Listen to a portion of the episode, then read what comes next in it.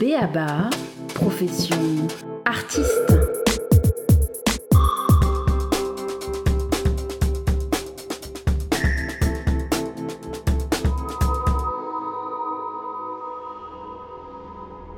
Citons Wim Wenders. Faire un film avec pas de scénario, mais avec un itinéraire, pour moi, c'est très naturel. Les scénarios, quelquefois, c'est bien d'en avoir. Ça peut être très très bien, mais ça peut être ultra chiant. Parce que quand on n'a pas de scénario, on aimerait bien en avoir. Et quand on a un scénario, on aimerait bien s'en débarrasser. Et moi, j'ai fait presque alternativement des films sans scénario du tout. Et j'étais content de ne pas en avoir. Et à la fin du film, je disais, la prochaine fois, s'il vous plaît, donnez-moi un scénario. Mais ni l'un ni l'autre, c'est la vérité. J'ai jamais trouvé la vérité entre les deux. Sauf avec Paris, Texas, j'avais la moitié d'un scénario. Ça, ça a bien marché. Comment penser l'itinéraire d'une carrière d'artiste? Qu'est-ce juste que s'organiser, développer, structurer son activité? Que veut dire porter un projet seul ou à plusieurs? Et puis, comment faire pour écrire tout au long de sa vie d'artiste ce potentiel demi-scénario qui nous ressemble en le structurant, en l'agençant et en tenant compte de ses singularités. Dans Béaba, trois invités pour leurs expériences en partage. Marion Thomas, bonjour. Bonjour. Vous êtes auteur, metteur en scène et interprète depuis Nantes avec la compagnie Frag et la Suisse avec Pintosor Prod, les errances virtuelles, dont celle du jeu vidéo et des forums, l'hybride des formes théâtrales et l'activation d'une pensée féministe qui convoque le génie lesbien et ce que les femmes font à la pensée vous captive, vous construisez kit de survie en territoire masculiniste, une balade sonore qui entrelace votre rapport de femme avec la rue et l'expérience d'un incel, homme hétérosexuel, loin du sexe et proche de la haine des femmes. Grégoire Vaillant, bonjour. Bonjour. Vous êtes compositeur et réalisateur. De Saint-Nazaire à Nantes, vous avez gardé l'inné du collectif et créé Opéra, ensemble transdisciplinaire et européen, pour forger des œuvres que vous qualifiez de grand format. Votre parcours est aussi fait de collaborations avec Vincile, la Manchester Camerata Orchestra, Pigeon John ou DJ Snake. Les algorithmes de Netflix ou Spotify ont bien du mal à vous suivre avec vos deux films par jour minimum et vos playlists, tant faites de Steve Reich, Cat Stevens ou Rival Console. Léna Chevalier, bonjour. Bonjour. Vous êtes coordinatrice de Mosquito Coast Factory qui promeut et diffuse l'art contemporain en milieu rural, à Cambon, dans la communauté de communes Loire et Sillon, le long de l'estuaire. Vous, votre sillon, vous le tracez depuis dix ans, traversé notamment par la préscience d'Hildegard von Bingen, abbesse du XIIe siècle, connue comme compositrice, femme politique, poétesse, naturopathe, et canonisée en 2012, tout en gardant toujours près de vous la poésie de Richard Brotigan, les souvenirs de l'Hudson sous la neige, et la collaboration avec Marianne Vitale depuis 2018. Nous ouvrirons notre conversation en interrogeant vos manières d'organiser une trajectoire d'artiste aujourd'hui, concevoir ce que Wim Wenders tentait entre le scénario, le demi-scénario ou son absence. En somme, comment structurer son activité? Avant, seconde partie, de vous passer la parole pour une question qui vous traverse en ce moment et nous retrouver en fin d'émission autour de la question de s'organiser à plusieurs trouver les formes collectives, ce qu'elles permettent et ce qu'elles rendent nécessaire. Mais tout de suite, place au crépuscule. À l'aurore et l'éther, nous écoutons deux filles avec le morceau L'intrigue.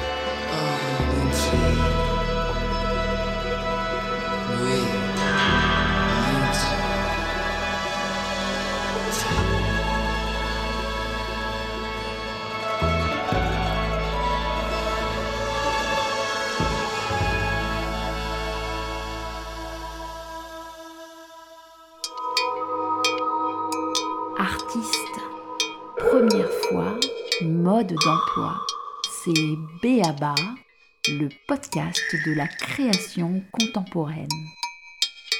Qu'est-ce que faire structure?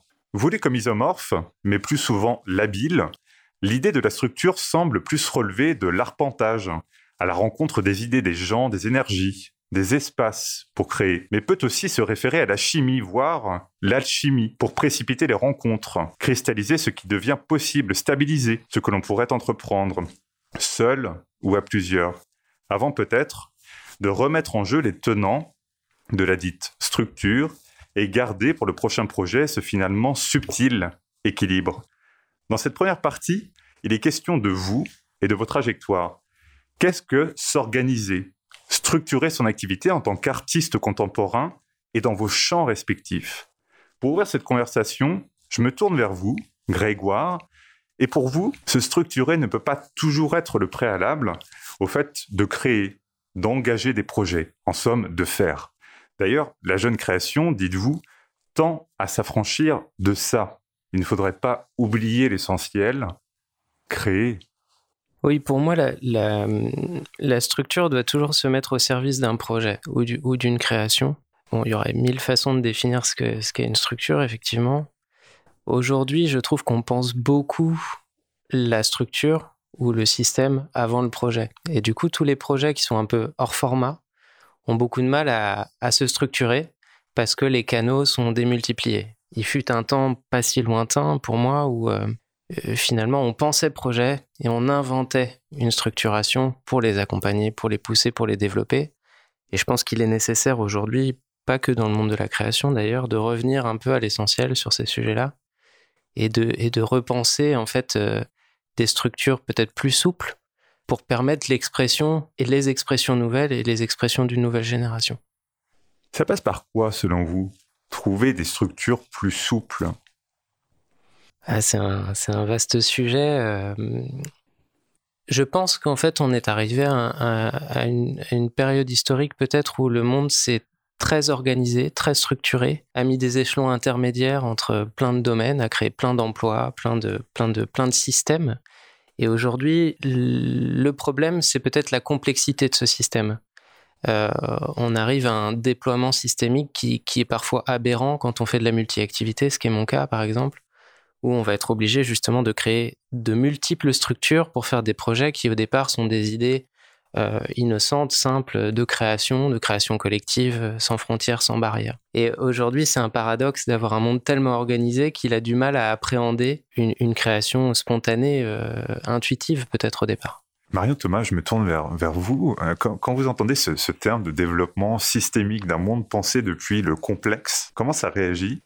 Vous, en tant qu'artiste, vous, en tant que metteur en scène, auteur, interprète, artiste émergente également, quand il s'agit, par exemple, de structurer au départ son activité à Nantes, par exemple, avec la compagnie Frag que vous avez euh, co-créée Dans mon cas personnel, je, mettrais des mots différents que, complexité ou que niveau intermédiaire. j'ai l'impression que dans le théâtre, déjà, c'est très très compliqué de pas. Il y a un artiste, une structure, c'est-à-dire un artiste, une compagnie. C'est comme ça la, la, la, plupart du temps.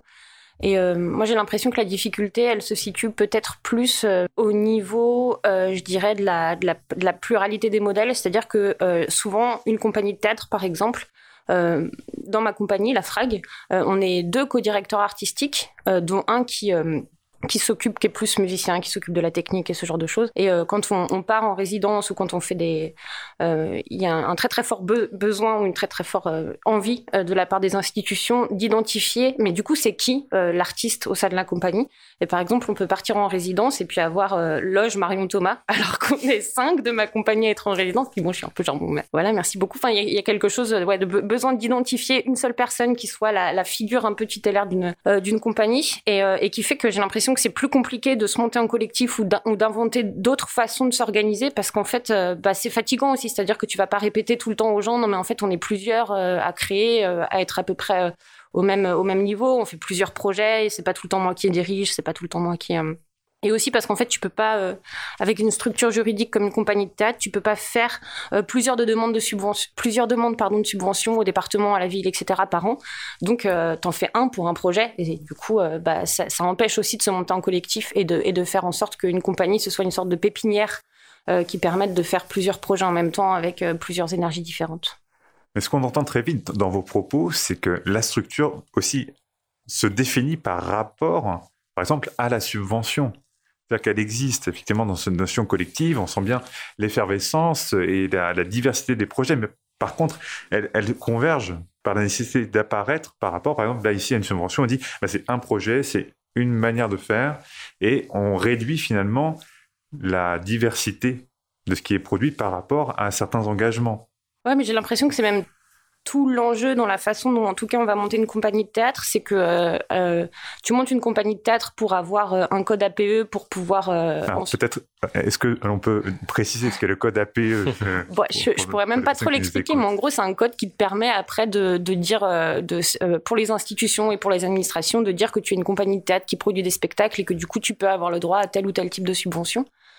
Donc ça, de toute façon, tu, montes ta compagnie pour des, besoins administratifs et pour des besoins de subvention, ça c'est sûr. Et puis je trouve que tout, l'enjeu de cette structuration, c'est comment est-ce que tu transformes euh, ce besoin administratif-là en quelque chose qui te permet de te, de te structurer et qui devient plus intéressant. Par exemple, c'est vachement la question des... Euh, euh, des bénévoles et de, et de l'adhésion à une compagnie. C'est un truc que tu es obligé de mettre dans tes statuts, qu'il va y avoir un, prix d'adhésion, euh, voilà, qui sont les adhérents, à quoi ça correspond, qu'est-ce que ça. Et ça, c'est un, un, enjeu de te dire, OK, bah, alors ça, c'est quelque chose, administrativement, je suis obligé de le faire. Et comment est-ce que je peux faire pour que ce soit intéressant pour moi ou intéressant pour ma, pour, pour ma compagnie d'avoir effectivement des adhérents euh, qu'est-ce que je leur donne? Qu'est-ce c'est qui? Est-ce que c'est mes potes? Est-ce que c'est plus que ça? Est-ce que c'est une boîte mail? Est-ce que c'est euh... et c'est la même chose aussi par exemple pour le pour le bureau. Donc quand on crée une compagnie, on est obligé d'avoir un bureau qui ne sont pas les artistes, mais qui sont euh... Et moi, un des premiers conseils qu'on m'a donné quand j'ai créé ma compagnie de théâtre, c'est de mettre dans le bureau des gens qui sont vraiment, qui seraient vraiment hyper impliqués dans la vie de l'association, qui t'aideraient vraiment euh, et qui soient aussi des gens du milieu qui peuvent t'aider, c'est-à-dire, euh, euh, je sais pas, mais même s'il s'agit juste d'aller boire une bière pour quand s'il vous plaît les bars ouvriront et de pouvoir parler de certaines problématiques que tu rencontres, euh, de stratégie, etc. Et du coup, de pas mettre dans le bureau, je sais pas, tes potes ou ta ou ta, ou, ou ta grand-mère, quoi. En somme, éviter le bureau fantôme. Éviter, éviter le bureau fantôme, ouais mais euh, même si même si euh, c'est compliqué puis j'ai l'impression que à chaque fois que tu crées une compagnie ou que tu crées une asso très souvent tu mets un peu les premières personnes que tu peux pour pouvoir créer l'association puis que tu reviens euh, l'année d'après ou celle d'après encore pour pour changer les membres du bureau. C'est extrêmement complexe dans le sens où on peut pas avoir de membres de sa famille. Quand on est intermittent du spectacle moi par exemple on m'a proposé de diriger une association de de basket ou de prendre des responsabilités dans d'autres structures. À partir du moment où on a des postes à responsabilité dans un bureau, dans une autre structure, ça peut créer un conflit avec, euh, avec le statut d'intermittent parce qu'on peut être suspecté de s'auto-embaucher ailleurs. Donc en fait, c'est assez compliqué. Pareil pour la question des codes APE, il y a les codes APE, les codes NAF, on a un vocabulaire comme ça infini d'organisation structurelle. Et en fait, pour moi qui dirige une, une structure avec 30 artistes qui font des créations dans tous les domaines d'activité, c'est juste impossible aujourd'hui de rentrer dans un code APE, dans un code NAF, etc. Donc, euh, c'est une vraie complexité euh, du quotidien. Léna, je vous vois tour à tour. Regardez Grégoire, regardez Marion entre les deux.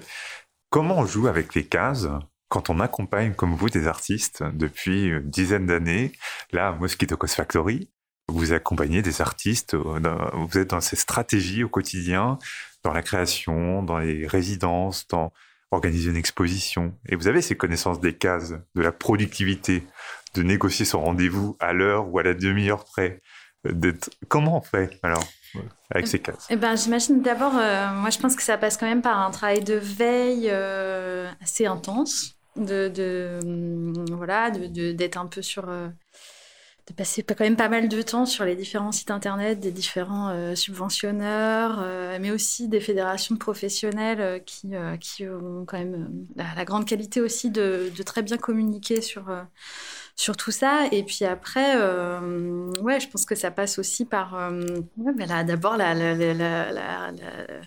l'établissement d'un petit euh, calendrier prévisionnel. et puis et puis après et puis après tout, tout ce qui s'ensuit, créer créer les, les, bons contenus, bien bien forcément bien, bien budgéter euh, le projet et, et, voilà, être, être dans les temps et, euh, et rencontrer, euh, rencontrer bien sûr toutes les personnes qui sont aussi, qui sont aussi directement concernées dans les différents... que ce soit à la région, au département. Identifier les, les, bons réseaux. Vous, dans, dans, votre cas, avec Mosquito Coast Factory, lieu créé à l'origine par un artiste, Benoît-Marie Morisseau.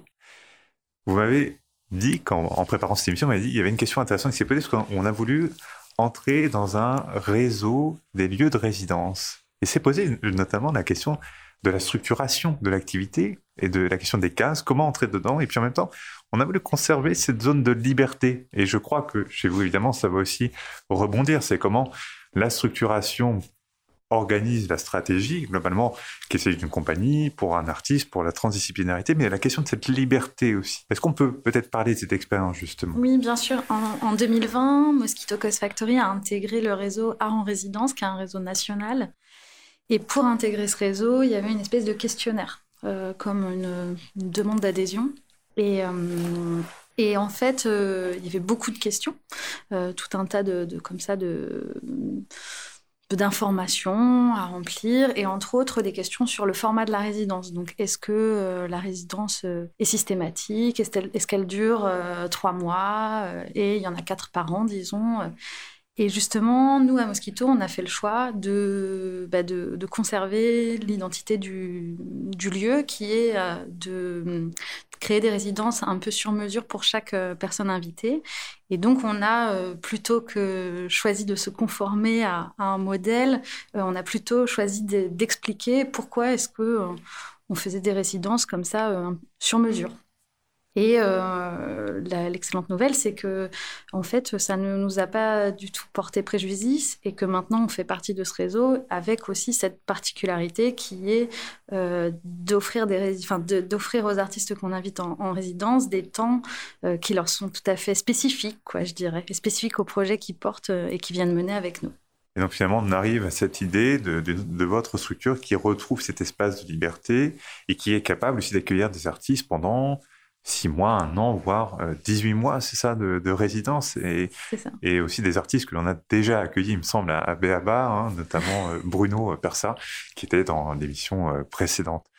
Comment ça rebondit chez vous, Marion ou Grégoire, cette question de retrouver ces zones de liberté quand on se structure, alors que parfois la tentation est de se trop se conformer parfois, ou peut-être, ou de passer sous les fourches codines Est-ce que c'est une réalité pour vous? En fait, c'est une nécessité. C'est-à-dire qu'aujourd'hui, de toute façon, en France, on est obligé de se structurer à passer à un certain stade, s'entend quoi, euh, pour avoir une, pour tout simplement dans la légalité. Enfin, c'est, ça fait partie du, du processus. J'ai entendu cette semaine une image qui m'a marqué.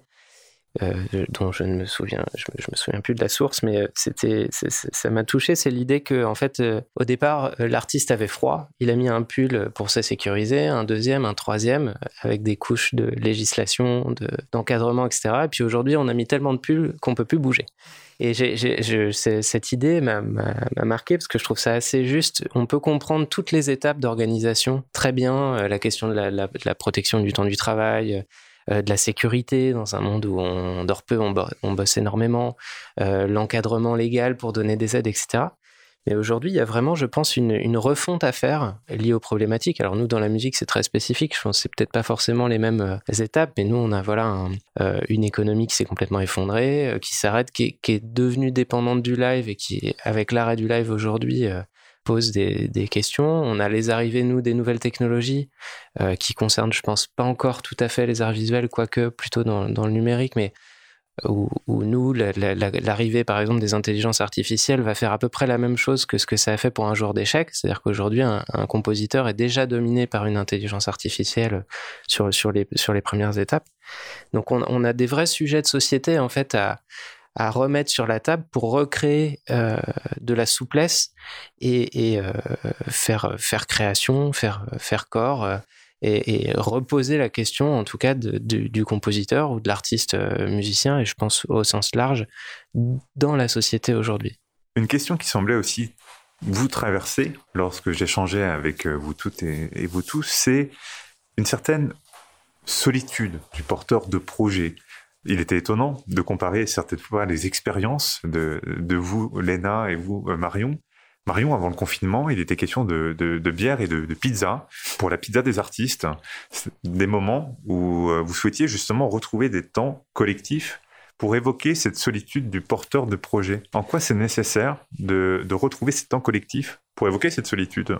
L'idée à la base, elle était venue pendant le premier confinement. On, euh, avait été plusieurs à faire. Euh, alors quand je dis plusieurs, ça avait été initié par euh, par le TU à Nantes et par Perrine Mornay, qui est une metteur en scène parisienne. Enfin, en gros, l'idée c'était qu'on était une quarantaine de personnes du milieu culturel à se réunir pour savoir comment est-ce qu'on pouvait faire en sorte. C'est plus du tout la même question maintenant depuis le deuxième confinement, mais en tout cas, comment est-ce qu'on pouvait faire en sorte de de profiter de cette occasion du confinement pour euh, euh, mettre en jeu et réfléchir à la situation de l'art et du théâtre en général et de comment est-ce qu'on pouvait retrouver le public, blabla, des choses des choses comme ça. Et puis moi, je me disais, mais en fait, c'est dingue parce que je vois pas comment est-ce qu'on peut retourner vers le public sans avoir déjà trouvé les moyens de créer de la solidarité entre nous, parce qu'il y a quand même quelque chose dans les enjeux économiques et l'appauvrissement des subventions et le fait qu'il y ait de plus en plus de monde, c'est un climat de compétition qui est hyper délétère. Euh, et, de se dire, bah, en fait, comment est-ce qu'en tant que metteur en scène, on peut ne, pas se laisser aller à se considérer comme des, comme des rivaux, euh, mais plutôt euh, se rendre compte de, qu'est-ce que pourrait nous apporter le fait de, d'être solidaire et de s'organiser ensemble. Et donc, à la base, c'est comme ça que c'est venu l'idée de, de, réunir plusieurs metteurs en scène et chorégraphes dans cette idée aussi qu'en fait, on, on, a des choses à partager et, qu'on a même du savoir-faire à partager et, même des techniques et des compétences à partager. Euh, sur par exemple tout bêtement, là on a fait du coup avant euh, avant le couvre-feu euh, qui nous empêche maintenant de boire de la bière trop tard. la première réunion qu'on a faite, on a finalement vachement parlé de qu'est-ce que c'est, par exemple, en tant que metteur en scène. comment est-ce que tu fais pour dire à ton équipe qu'à 16h30, t'as plus rien dans le cerveau, t'as plus envie, t'es cramé, mais tu les payes jusqu'à 18h. Et puis c'est vachement valorisé, souvent même dans le théâtre, de dépasser un peu parce que tu es tellement emporté par ton élan artistique que tu vas finir à 18h30, 19h, mais là tu as juste envie de finir. quoi.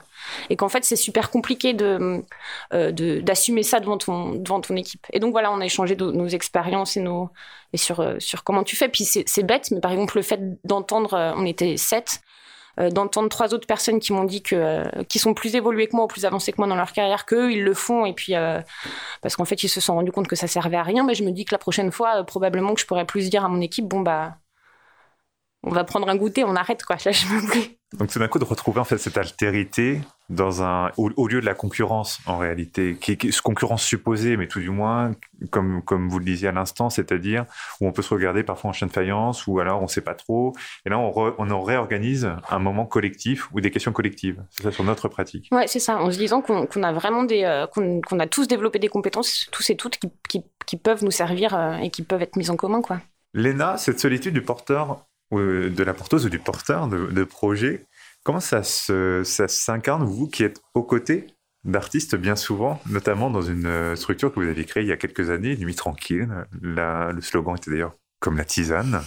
Alors, est-ce que vous aviez cet effet si euh, apaisant sur euh, les parcours d'artistes et sur cette solitude du porteur de projet? Alors, je ne sais pas si j'ai eu cet effet si apaisant, je, le souhaite, hein, mais c'était l'idée. Et en effet, c'était donc c'est il y a quelques années, en 2015, euh, après avoir un, pas, mal travaillé euh, dans différents domaines plutôt institutionnel quand même, et aussi au contact des artistes. Je m'étais aussi rendu compte d'un, en tout cas dans les arts visuels, d'un espèce de gap comme ça, de, de, de, moments où les artistes étaient aussi euh, très seuls par rapport à des envies, euh, de, par exemple de résidence, mais, euh, mais aussi de projets d'exposition, de projets éditoriaux, et qu'il fallait aussi qu'ils réussissent à, à mettre en œuvre enfin, tout, tout, tout un tas de choses pour que ça puisse exister.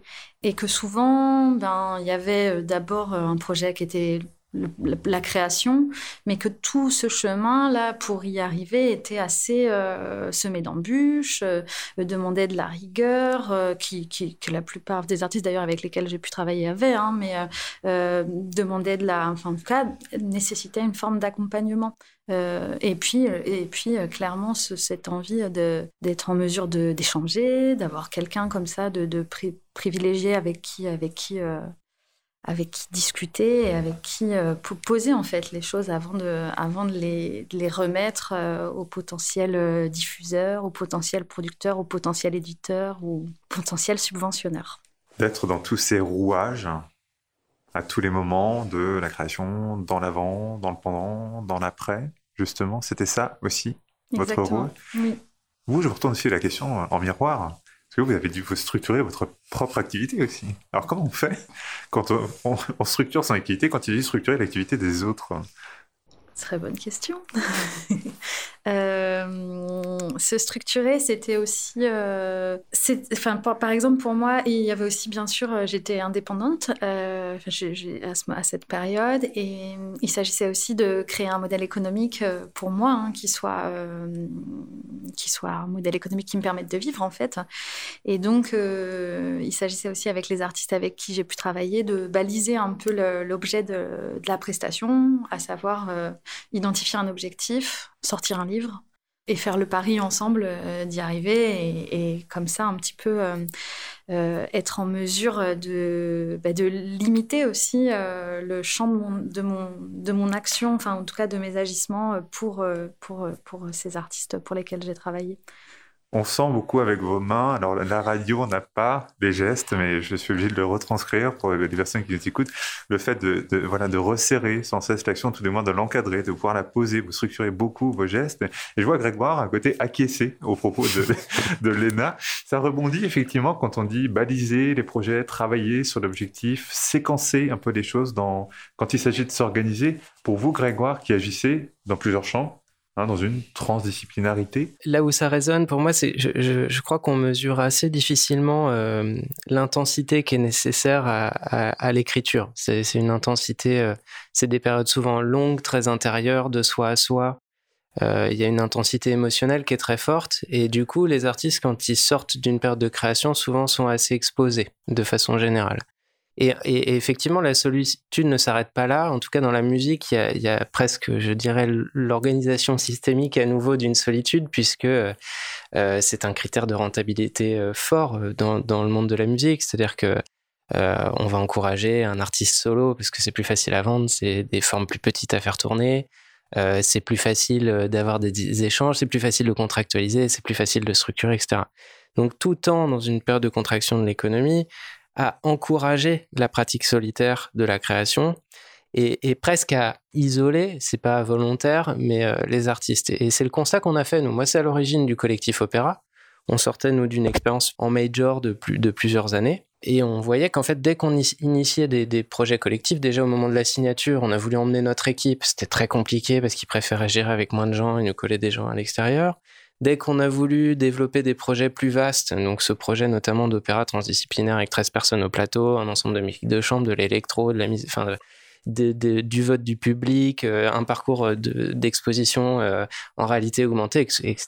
Bon, il y a, enfin, pour eux, on est dans un monde abstrait au niveau économique et pour moi, l'art ne doit pas être que tout le temps à ce service-là. Et je, quand on a commencé justement à appeler des gens qu'on avait croisés dans notre parcours ou carrément à appeler des gens dont, les démarches nous intéressaient, quel que soit le domaine d'activité, on s'est dit, OK, faisons-nous plaisir, allons chercher juste des gens qui nous intéressent. On s'est rendu compte qu'on avait tous les mêmes problématiques partout, quel que soit euh, l'univers où, on, se parle peu, on a peu l'occasion d'échanger sur nos problématiques, on a peu l'occasion de, de, partager aussi nos outils. Euh, puisqu'en fait, chacun, aujourd'hui, on, parle beaucoup de l'artiste entrepreneur dans la musique, c'est une réalité quotidienne pour ceux qui en vivent. Euh, et du coup, en fait, on a chacun déjà des solutions, on a chacun des outils, on a chacun des, euh, du matériel, du savoir, de l'outil juridique, de l'expérience. Et quand on a commencé à, échanger, c'est devenu addictif, en fait. C'est-à-dire que c'est devenu nécessaire. On s'est rendu compte qu'en fait, c'était un besoin qui n'avait pas été identifié, mais qui devenait nécessaire pour pouvoir continuer à avancer. Et en fait, c'est voilà, c'est devenu organique. Le projet grandit. Aujourd'hui, on reçoit des appels sans arrêt de gens qui veulent rentrer dedans. Alors nous, on a une problématique plutôt de d'essayer déjà de le rendre plus fonctionnel, euh, de faire reconnaître ce type d'initiative euh, de façon plus large. Mais c'est, euh, enfin, il y a une sensation de plénitude quand on se retrouve entre pairs avec les mêmes problématiques et de se dire ah t'as trouvé une solution là, tu peux m'aider, qui qui est génial quoi ce qu'on entendait tout à l'heure avec euh, la volonté de se retrouver aussi en tant que, en tant que metteur en scène euh, mm. avec, avec vous, Marion. Hein, je, crois entendre un petit peu le, les mêmes hein. énergies. Hein, c'est notre, oui. c'est l'idée de la pizza des artistes. Oui, oui, c'est vraiment ça qui, qui, semble vous traverser, d'autant plus comme vous, Grégoire, lorsqu'on et, et, vous, Marion, d'ailleurs, hein, quand on agit comme ça, autant en tant qu'auteur, metteur en scène, interprète, ou vous, Grégoire, dans le champ de la musique et aussi dans le, dans le champ de l'audiovisuel, hein, du, du, cinéma. Et vous avez ce terme, puisque vous êtes aussi rattaché à Trampolino, et que Trampolino a beaucoup travaillé sur ce terme, le terme du slasher. Marion, Thomas, avant l'émission, en riait quelque peu, parce que le slasher est aussi effectivement une référence au film d'horreur. Il est vrai. Mais vous, vous n'êtes pas tant dans le film d'horreur, quoique. Euh, si, si. Il me semble. il me semble, si, si, je, je, me corrige. Alors, vous êtes slasher, euh, comment on compose aussi avec cette pluralité d'activités en tant que slasher, qu'aujourd'hui pour vous c'est une réalité, c'est admis? Comment on rend lisible cette activité de slasher? Euh, Vaste sujet. Euh, moi j'y suis arrivé par passion. Il y a très jeune, puisqu'en fait, dès mes premières expériences professionnelles, j'étais à la fois graphiste de mes groupes, je composais la musique, on mettait en scène des spectacles avec euh, de la vidéo et j'ai travaillé pour le théâtre et pour l'audiovisuel euh, très tôt. À 20 ans, j'écrivais de la musique de, de, spectacle, donc j'ai été bercé par intérêt, par curiosité euh, sincère dans plein de domaines d'activité très vite. Donc, en fait, pour moi, c'était une réalité. J'ai pas intellectualisé cette, mécanique-là. Aujourd'hui, les difficultés mènent, enfin, les difficultés économiques et les problématiques systémiques mènent à ce type de parcours de plus en plus. Parce qu'en fait, juste faire la tournée avec un groupe de rock, euh, comme c'était possible il y a une dizaine ou une quinzaine d'années, ne suffit plus pour avoir un modèle économique.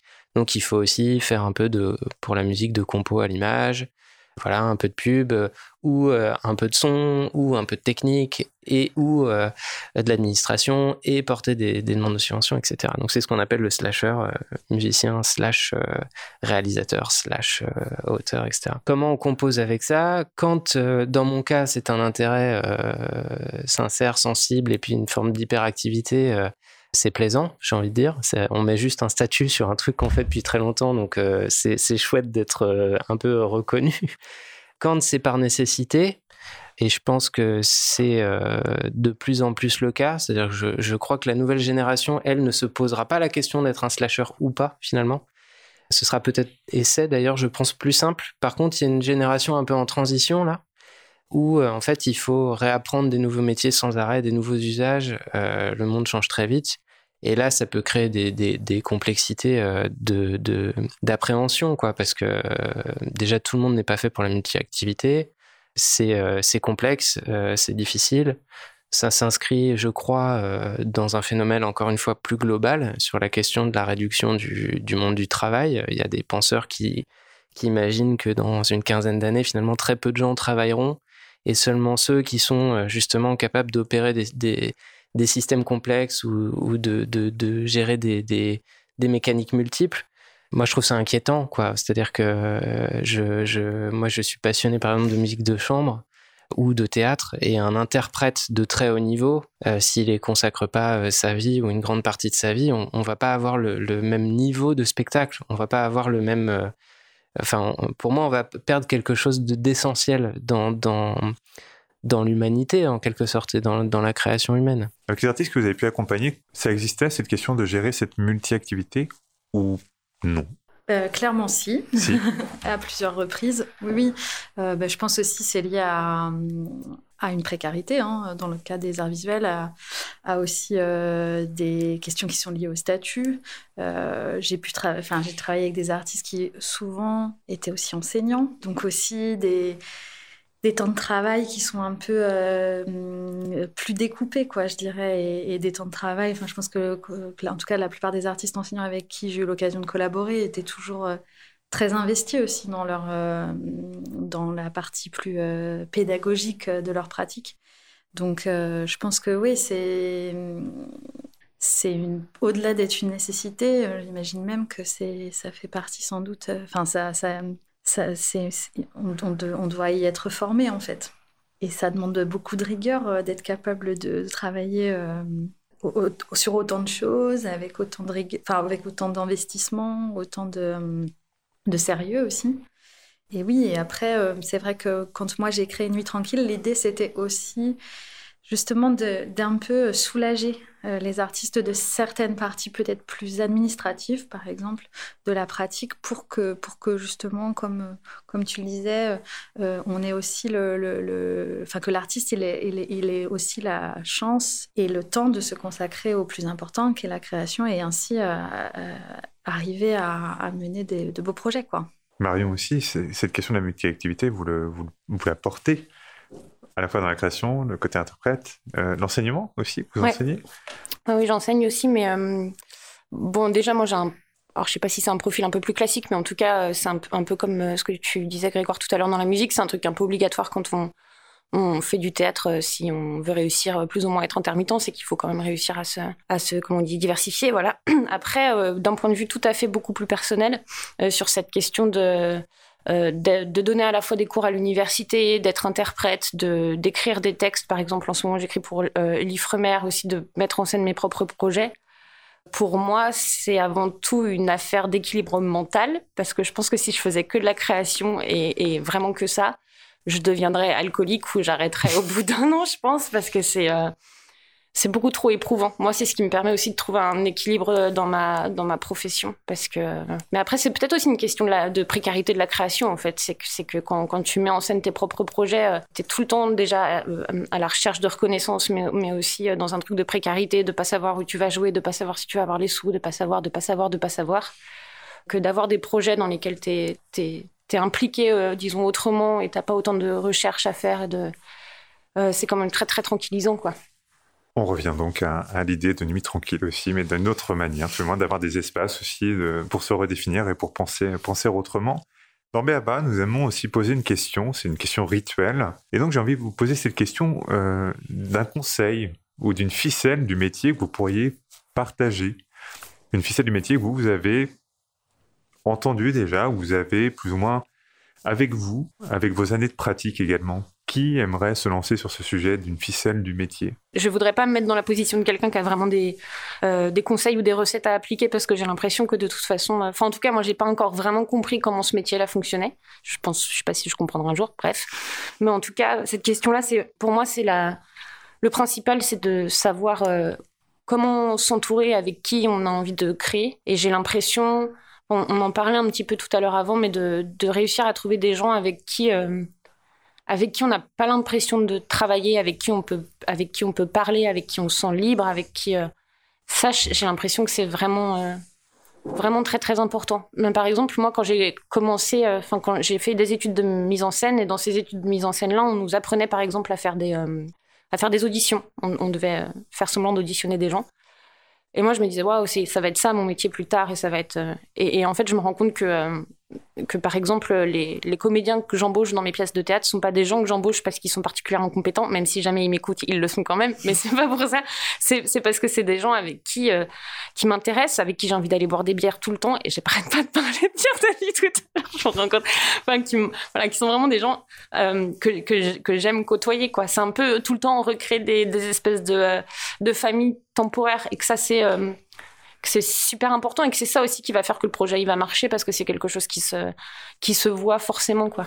Léna, sur cette question d'une ficelle du métier qu'on pourrait partager eh ben oui, je pense que je vais rebondir euh, complètement sur, euh, sur ta proposition, Marion, parce que moi, ce dont je voulais Ouais, ce dont je voulais parler, c'était plutôt dans, dans, dans le, le, voilà, dans les arts visuels, euh, où, on, est on est souvent dans des rapports d'ego très, pas, pas, conflictuels, mais plutôt euh, où, il y a une forte concurrence. Euh, il faut quand même pas oublier de se parler de d'échanger et, et, ce qui est assez génial c'est que maintenant il y a en plus des bah, y a des, y a des structures qui existent. Quoi. Y y a des... Là, j'ai forcément envie de parler du, du, polar visuel en région Pays de la Loire. Et, euh, et en fait, euh, le pôle, il est organisé en collège. Et donc, c'est des espèces de petits groupes. Moi, je fais partie d'un collège qui s'appelle le collège accompagnement, bien sûr. et on se réunit. On est un tout petit collège. Là, pour le coup, on doit être euh, peut-être cinq maintenant. Et on, on se voit. Alors, on se voit un peu moins en ce moment, mais on, se parle en tout cas et on échange sur, euh, bah, sur des sujets qui, qui sont. En fait, on ne travaille pas tous de la même manière, loin de là, mais on a quand même euh, des espèces comme ça de, de points de, de, de, réflexion qui nous sont communs et on avance. Euh, et ça, c'est vraiment, ouais, c'est ça, ce serait ça. Le, le plus important, c'est pas, on n'est pas seul, on est vraiment plusieurs. Et on a plein de choses à se dire et plein de choses à faire ensemble. Et, c'est vachement bien parce que c'est possible. Euh, je suis complètement d'accord avec tout ça. Euh, moi, c'est un, un, conseil qui me vient. On, en a parlé d'un joueur de basket qui s'appelle André Iguodala et qui, euh, qui explique que pour euh, pratiquer quoi que ce soit haut niveau, finalement, il fallait euh, prendre du plaisir dans le processus. C'est-à-dire que moi, j'ai grandi dans un univers très concurrentiel avec euh, voilà le, monde du conservatoire, le rapport à l'excellence, une vision très romantique de l'artiste qui doit être dans le dur, arrêter de dormir, arrêter de vivre, etc. Et finalement, je me rends compte en grandissant, et puis en, peut-être en passant les échelons aussi, qu'à très haut niveau, les, gens s'amusent à faire ce qu'ils font. Il y a quelque chose d'assez fluide. Bon, c'est pas toujours le cas, mais mais mais ça m'a surpris d'ailleurs dans, mon parcours. Et cette phrase résonne de, de, Et donc, ça rejoint ce que vous êtes en train de dire, c'est-à-dire euh, créer un environnement collectif euh, sain avec des gens avec qui on se sent bien où tout le monde se pousse euh, vers l'avant et où c'est agréable en fait juste même d'être dans le dur même de pas dormir même de de, de, de, de devoir faire des, des, des, des, des périodes sans, dormir en, en, bouffant très peu c'est quand, c'est amusant, on le voit pas passer et ça devient amusant. Ça transcende complètement euh, le parcours. Nous allons continuer dans la dernière partie de l'émission à parler du collectif, mais avant cela, nous allons parler du temps qu'il fait. Un temps parfois long, un temps parfois court, qui nous accompagne et qui saisit les questions que nous nous posons. Dans Béaba, nous laissons le micro ouvert pour partager ces questions qui vous traversent et qui nous traversent et qui nous sont donc bien essentielles. Nos invités ont une question. C'est le moment de la partager. Vous êtes toujours à l'écoute de Béaba. Je réfléchis depuis quelque temps sur la place des artistes dans le monde de demain, euh, à plusieurs niveaux. Est-ce que avec euh, la concentration du travail entre très peu de gens à moyen terme, euh, les artistes sont condamnés à ne plus pratiquer leur art comme un métier? Est-ce que même la notion euh, d'artiste ne va pas être euh, répandue à l'ensemble de la population, ce qui est un peu une, je dirais une, mode dans la présentation politique ou dans le fléchage même des, financements. La création pour tous, euh, par tous. Et du coup, ça repose pour moi la question de l'artiste dans le corps social et de, et de sa valeur. C'est-à-dire que si tout le monde est un artiste ou un artiste potentiel ou un artiste en devenir, quelle devient la valeur de la proposition artistique? J'ai pas de réponse à ça, mais c'est des questions qui me, qui me hantent un peu. De l'autre côté, j'ai le rapport aux machines. La technologie m'intéresse beaucoup.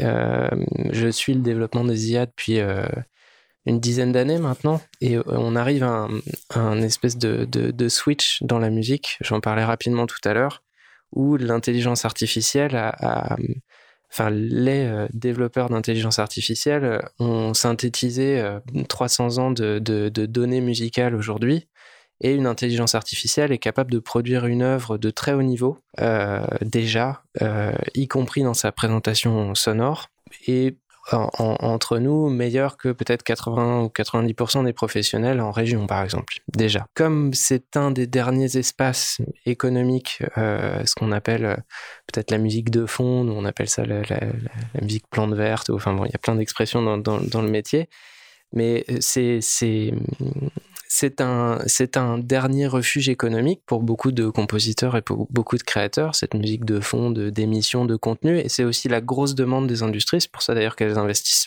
massivement dans les intelligences artificielles. Ça permet de, d'éviter de payer le droit d'auteur, d'éviter de payer le compositeur. Finalement, c'est de la musique à l'infini, de bonne qualité, euh, à mettre sous les contenus. Donc, euh, je reprends cette question qui a été posée d'ailleurs par un développeur de logiciels et d'orchestre euh, virtuel qui dit est-ce que nous sommes condamnés à imposer à nos enfants une musique entièrement conçue par des machines? Et je trouve que c'est une question philosophique intéressante, puisqu'il ne s'agit pas d'être capable de le faire ou pas, c'est déjà un, fait. Donc euh, la question pour moi que les politiques devraient se poser et la population avec eux, c'est est-ce que on veut d'une société, d'une civilisation dans laquelle la production des contenus, en tout cas musicaux, et à terme ça va être la même chose pour les scénarios, c'est déjà en cours, où l'enchantement, notre enchantement, est généré par des machines. Euh, moi j'ai un avis très tranché sur le sujet, mais je, trouve qu'on pose pas du tout la question, ce qui, qui je, trouve ça assez aberrant que nos politiques soient, par exemple, l'Union européenne finance très fortement le développement des intelligences artificielles aujourd'hui, alors qu'on peut déjà euh, prédire l'impact euh, social, économique et structurel que ça va avoir sur le monde de la composition. Donc c'est voilà, c'est des questions euh, auxquelles j'ai pas de réponse ferme, mais qui me paraissent importantes de poser aujourd'hui.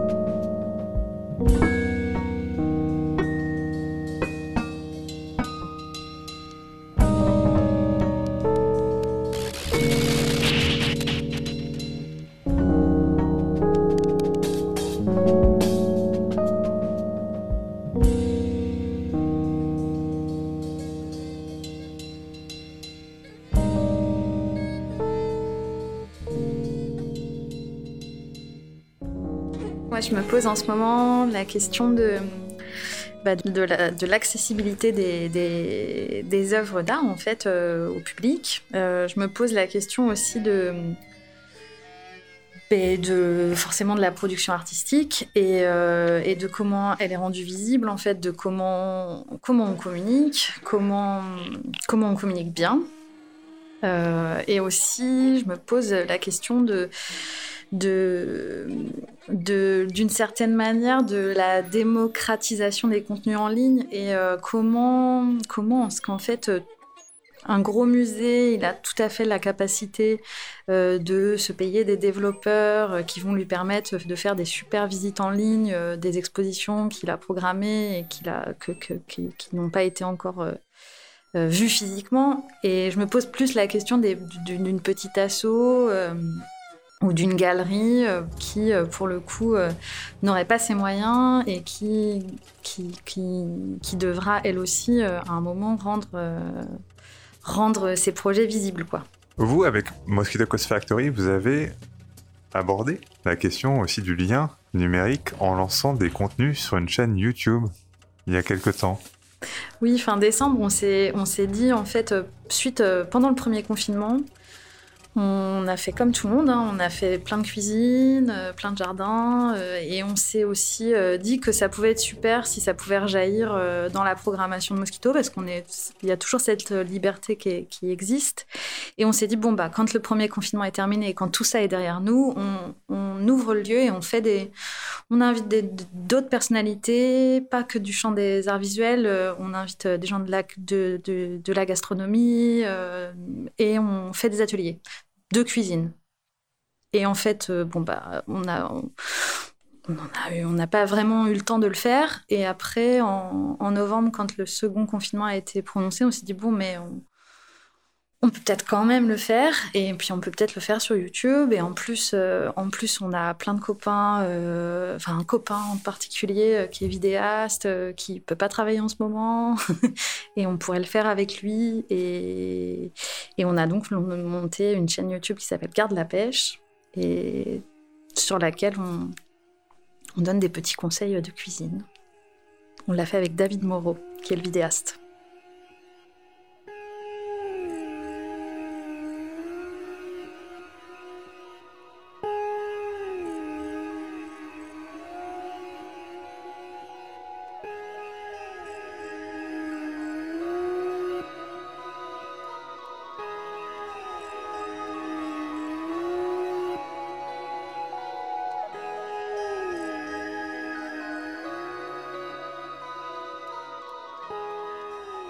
Moi, ce serait plutôt une sorte de questionnement, une confusion que j'ai. Euh, il y a trois semaines maintenant, j'ai participé à euh, un festival de théâtre en Suisse, à Genève, euh, qui s'appelait le festival Go Go Go et qui a normalement lieu tous les ans.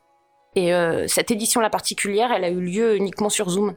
Et c'était à la fois super parce qu'il y avait plein de propositions qui ont été créées spécialement pour l'occasion avec des concepts hyper chouettes. Et puis, on était, je sais pas, une dizaine d'artistes réunis dans ce bâtiment Enfin, y il y avait comme, euh, comme, c'était, bien dans cette espèce de grand désert de un an d'avoir un moment comme ça où on peut se croiser entre artistes et, et, en même temps, euh, bah, c'était assez triste de d'avoir des gens qui se connectent, qui restent pas longtemps parce qu'en fait, voir du théâtre en vidéo euh, par Zoom, c'est pas forcément hyper hyper intéressant.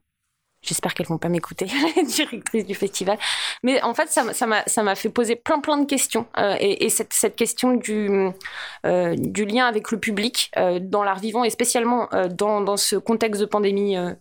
Mondiale parce qu'il y a à la fois cette chose de, de ah mais en fait c'est super le zoom le numérique va venir à la, à la rescousse du spectacle vivant Bon, moi, j'ai pas l'impression que ce soit le cas. Aussi dans le sens où, bah, spectacle vivant, ça veut dire qu'on est en coprésence avec le public. Sinon, et puis aussi parce que, bah, par exemple, euh, ma compagnie, on produit aussi des émissions YouTube sur la, science et, les... et en fait, produire du contenu pour euh, les internets, c'est pas du tout les mêmes codes, c'est pas du tout les mêmes choses, c'est pas du tout les mêmes compétences. Et il y a des YouTubers qui font ça extrêmement bien. Et moi, je, je veux pas prendre leur place ou je veux pas faire ce genre de choses. Et en même temps, euh, bah, on a aussi joué euh, il y a pas très longtemps à Toulouse au moment où il y avait déjà il y avait un couvre-feu à 20h à ce moment-là. Et, donc on a joué devant une salle où tous les gens étaient masqués, il y avait un rang euh, vide entre chaque spectateur, une place de, de, vide entre chaque spectateur. Et puis euh, le bar du, du, du, théâtre était fermé. Et, et, donc en fait les gens une fois qu'ils sont sortis de de leur présentation, du partir et rentrer chez eux. Et puis c'était, euh, c'était pour moi, c'était pas du théâtre, ou en tout cas, c'est pas l'expérience que j'ai du théâtre, c'est-à-dire de pouvoir euh, traîner, discuter avec les gens, discuter avec l'équipe du théâtre. Là, c'est vraiment, on est ressorti, il était 19h30, fallait qu'on rentre dans nos chambres d'hôtel. Et donc voilà, je, je, peux pas, je peux pas structurer beaucoup plus ma pensée que ça, mais en tout cas, euh, jusqu'à jusqu'à où on est prêt à à aller jusqu'à quand c'est encore du théâtre, quand est-ce que ça l'est plus, c'est quoi le lien avec le public, c'est quoi aussi le, le, juste les, liens qu'on peut avoir entre nous dans cette, dans cette période et comment est-ce qu'on fabrique quand même quelque chose. Euh, moi, je me sens euh, un peu paumée, quand même.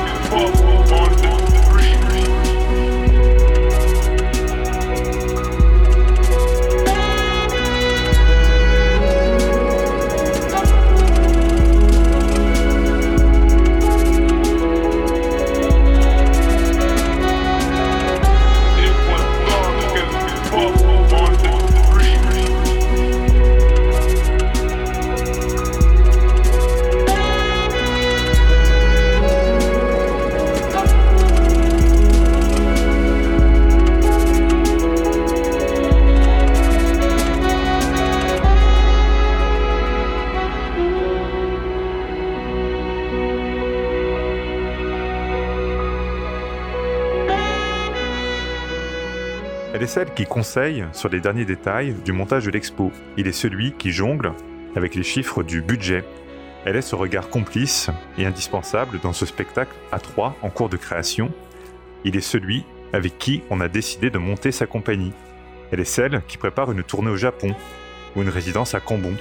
Il est cet entrepreneur mélomane avec qui on pense financement musical.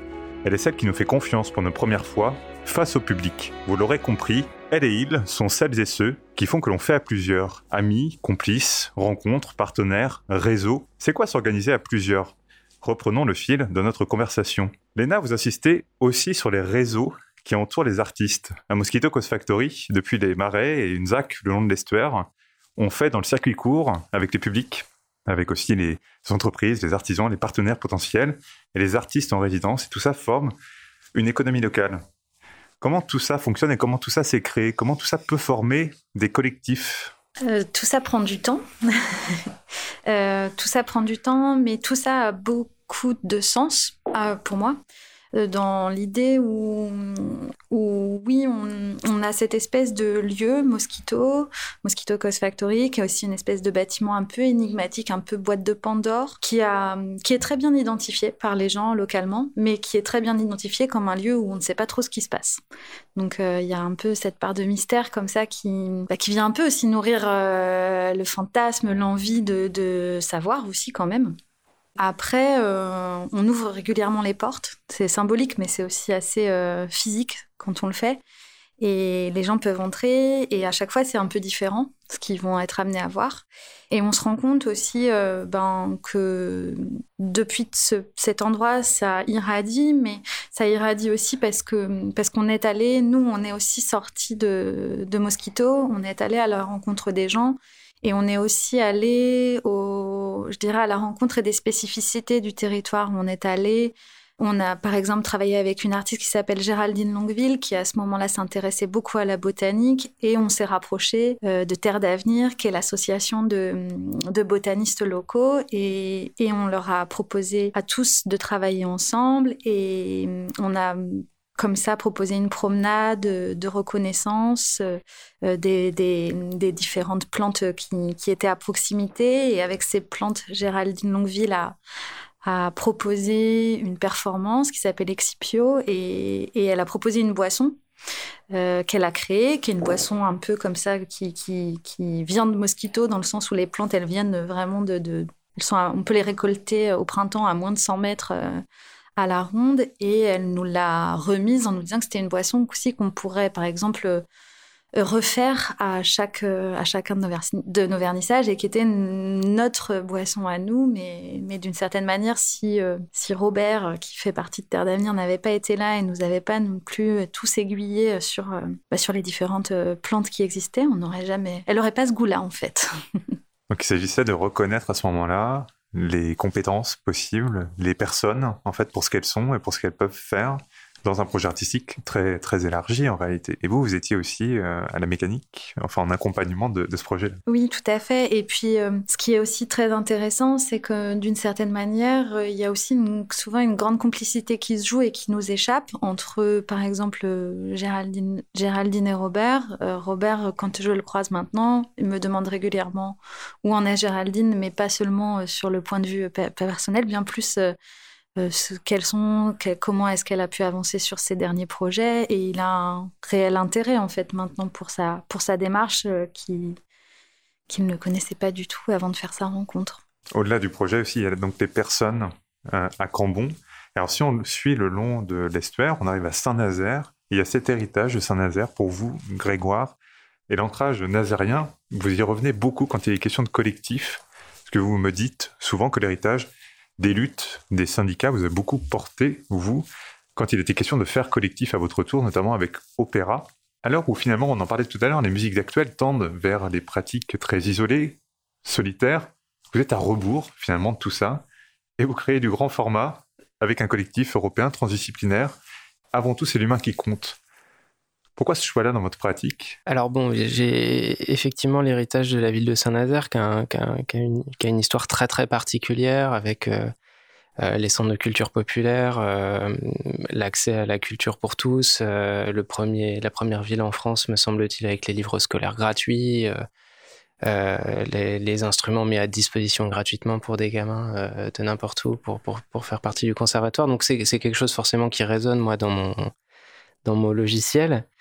Après, d'un point de vue général, et c'est une des valeurs fondamentales du collectif, euh, ce que j'adore dans, mon métier, c'est euh, le, lien social et la liberté de circulation qu'a l'artiste. Un peu comme, je pense, le journaliste, par exemple. Je, fais le lien souvent entre les deux métiers, Parce qu'en fait, on, peut, on, fait partie des rares euh, zones sociales où on peut circuler vraiment partout. C'est-à-dire qu'on va avoir un rendez-vous avec, euh, j'en sais rien, moi j'ai été amené à rencontrer euh, des élus, des banquiers d'affaires, des jeunes de cité, des handicapés, des, enfin, et dans, dans, des pays multiples. Et c'est moi un pan que j'adore personnellement dans, dans le, dans, ce métier et, et, je crois aussi que c'est ça va devenir nécessaire, de plus en plus nécessaire. Ces, postes-là, on va dire, ces, ces, ces rôles d'électrons libres un peu, on n'est plus beaucoup, je crois, et on, va avoir, je pense, un rôle de plus en plus important dans un monde qui se fragmente avec euh, des, gens qui se regroupent par, euh, par îlot ou euh,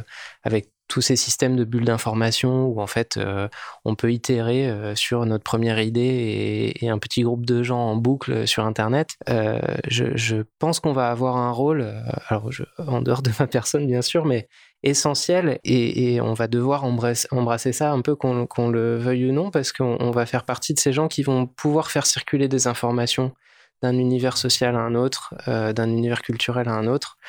Euh, et moi, c'est une passion, c'est-à-dire que dans, le collectif, euh, on a des start-upers, des chercheurs, des retraités, des gens de milieu rural, des jeunes de cité. et, et c'est des rencontres qui sont faites très simplement, très directement, mais c'est quelque chose qui me paraît normal en fait dans, dans, dans le dispositif et, et, c'est là où, où, je trouve j'ai entendu des échanges les plus parmi les plus enrichissants ou qui sont le plus porteurs d'espoir pour moi sur le, sur le futur c'est-à-dire que dès que les gens se remettent à parler et à discuter directement en fait on se rend compte qu'on n'est pas si euh, peut-être euh, idiot ou perdu que, que, que ce qu'on peut généralement imaginer au quotidien.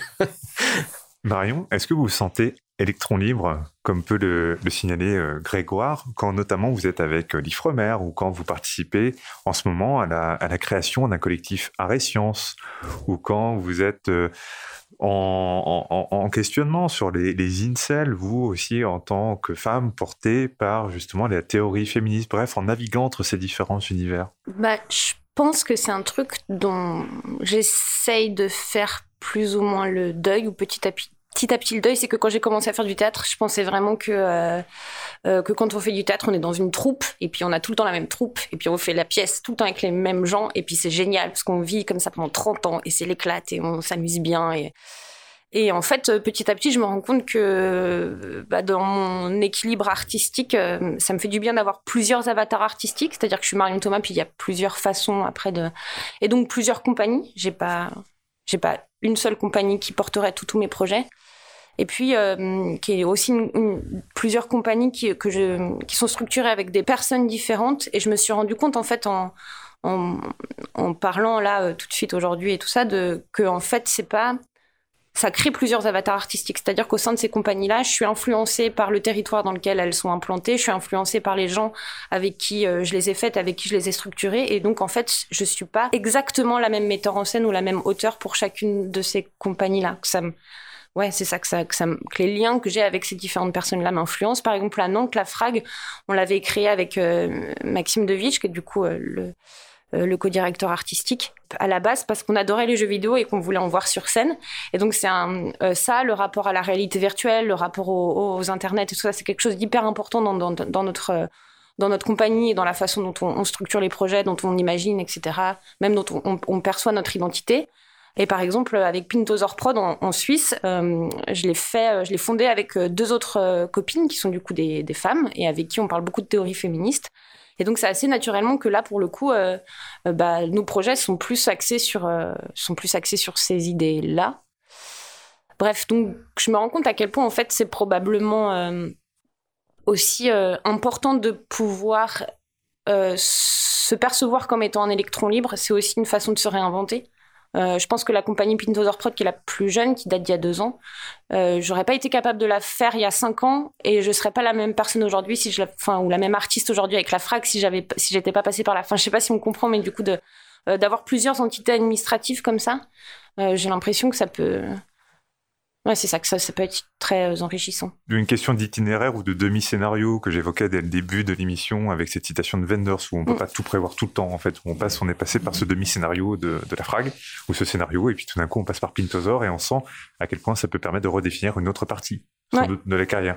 Ouais, puis même on peut penser en termes de parce qu'il y, a quelque chose dont on n'a pas. Euh, euh, enfin, c'est la question de la gouvernance aussi. Comment est-ce que euh, au sein d'une compagnie tu prends des décisions Qui est-ce qui a le dernier mot Est-ce qu'il y a vraiment quelqu'un qui a le dernier mot Est-ce que les prises de décision se font à l'unanimité, pardon, ou à la majorité, ce genre de choses Ça, c'est aussi donc le collectif Arscience qu'on est en train de monter à Nantes, où on est, je sais pas, une trentaine de personnes. C'est c'est une question qui nous occupe énormément. Mais quand je dis énormément, c'est qu'on n'arrête pas de faire des ateliers de gouvernance pour essayer de comprendre comment est-ce qu'on va s'organiser et puis et même ça, c'est super intéressant de te dire qu'en fait, c'est pas, euh, c'est comme quand tu montes, je sais pas, une colocation. En fait, il faut des règles et puis il faut, faut, faut, faut, faut les penser, il faut en parler, il faut, faut se créer son propre vocabulaire commun, il faut. Et voilà, ça, c'est quelque chose qui est aussi hyper euh, important. Est-ce que vous pensez que ce contexte sanitaire vous amène à repenser, vous, vos modes de faire collectif, justement? Dirais pas repenser, mais radicaliser en ce qui me concerne. C'est-à-dire que ça fait un petit moment déjà qu'on réfléchit à tous ces modes alternatifs et quand on, est rentré dans le, dans le, confinement, euh, ça n'a fait que pour moi valider la vision qu'on avait et presque donner une énergie supplémentaire en fait euh, et, et, une importance différente à, à cette démarche-là je pense surtout à Mosquito. je pense qu'il y a quand même aussi quelque chose qui, quelque chose qui s'est pas mal joué entre le premier confinement, le second confinement. Et, euh, en fait, nous, on a eu la possibilité de continuer à accueillir euh, des gens euh, pendant le second confinement, ce qui a aussi tout changé dans le sens où on s'est aussi dit, on ne savait pas si ça allait être le cas, et on s'est aussi dit à partir du moment où c'était possible que c'était une nécessité et qu'il fallait le faire. Et que et qu'il fallait communiquer sur le fait qu'on accueillait des mm. gens et que et qu'il fallait s'en saisir absolument quoi. Euh, et, de la part de l'artiste en l'occurrence qu'on a accueilli à ce moment-là c'était on a aussi senti que c'était très décisif et que à ce moment-là il s'était passé beaucoup de choses. Et même dans les rencontres qu'on a quand même réussi à organiser alors c'était pas évident mais on a quand même on les a quand même faites on a senti aussi que les gens, ils, étaient vraiment présents, quoi. Ils n'étaient pas... Euh, enfin, voilà, ils étaient vraiment là et, c'était important. J'ai l'impression que ça... En tout cas, là, maintenant, des, idées de... Je sais pas, de carrière individuelle ou de réussir à être programmé dans le plus d'endroits possible, il y a comme quelque chose qui est... Euh, euh, un peu à côté de la plaque ou vulgaire ou je sais pas trop et que du coup cette volonté de faire collectif et, et qu'est-ce que tu qu'est-ce que tu mets derrière et, euh, et, quel type de quel type de lien tu as envie d'engager avec les autres? Euh, mais aussi en fait euh, par exemple avec les pour le théâtre avec les programmateurs, les directeurs de structure ou les directrices de structure, aussi se rendre compte qu'en fait on, est dans le, dans le, dans le même bateau et puis que j'ai, enfin, et donc c'est comment est-ce que je relationne avec ces gens-là. Enfin bref, il y a des, moi un truc qui, qui, alors je sais pas, mais en tout cas moi ce, ce, ce, temps-là de pandémie et tout ça, ce que ça me donne envie de faire ou, ou, ou non, ça me donne pas envie de le faire. J'ai pas, pas d'autre choix que de que de juste laisser retomber les choses et puis me dire non mais en fait c'est je peux pas me réinventer tout de suite, je peux pas, euh, tout ce qui se passe là c'est grave. Et puis en plus, on a quand même euh, l'autre gros glacier après à se prendre dans la tête qui va être le changement mmh. climatique. Et puis, et, et puis, euh, enfin voilà comment réinventer le collectif. Moi je suis d'accord, c'est trouver des façons de, de, radicaliser ces choses-là en se disant, bon, en fait, bah ouais, prendre, prendre, le temps de, prendre le temps de la lourdeur, quoi. Je sais pas si je suis très claire, mais. Si, si, un peu le sentiment, de, enfin, pour moi, d'un futur précipité et euh, du coup, le fait de pouvoir s'y projeter un peu en, presque en avance ou en urgence euh, a remis sur le, devant la notion du commun. Euh, le, enfin, pour, pour, beaucoup de, pour beaucoup de gens, enfin, moi j'ai trouvé qu'il y avait aussi des choses extrêmement belles qui sont passées pendant, pendant cette période-là. C'est-à-dire que nous, dans, dans, le monde de la composition, il y a très peu d'organisations collectives. C'est les premières fois où on, a initié avec des amis un, un, bureau des compositeurs en Pays de Loire pour la musique à l'image il y a, vachement d'initiatives collectives. Les gens se parlent, se remettent à parler. Il y a beaucoup plus de communication avec les structures pour nous euh, à tous les niveaux. Il y a eu des échanges. Il y était encore ce matin avec le pôle de coopération de musique actuelle en, Pays de Loire. Et en fait, les informations circulent. Moi, j'avais le sentiment d'un blocage depuis des années ou avec des grandes coupures euh, sectorielles. Et en fait, par nécessité, au bout d'un moment, on se lasse d'être tout seul derrière un ordi ou de voilà. il y a juste un ennui à ne pas faire société.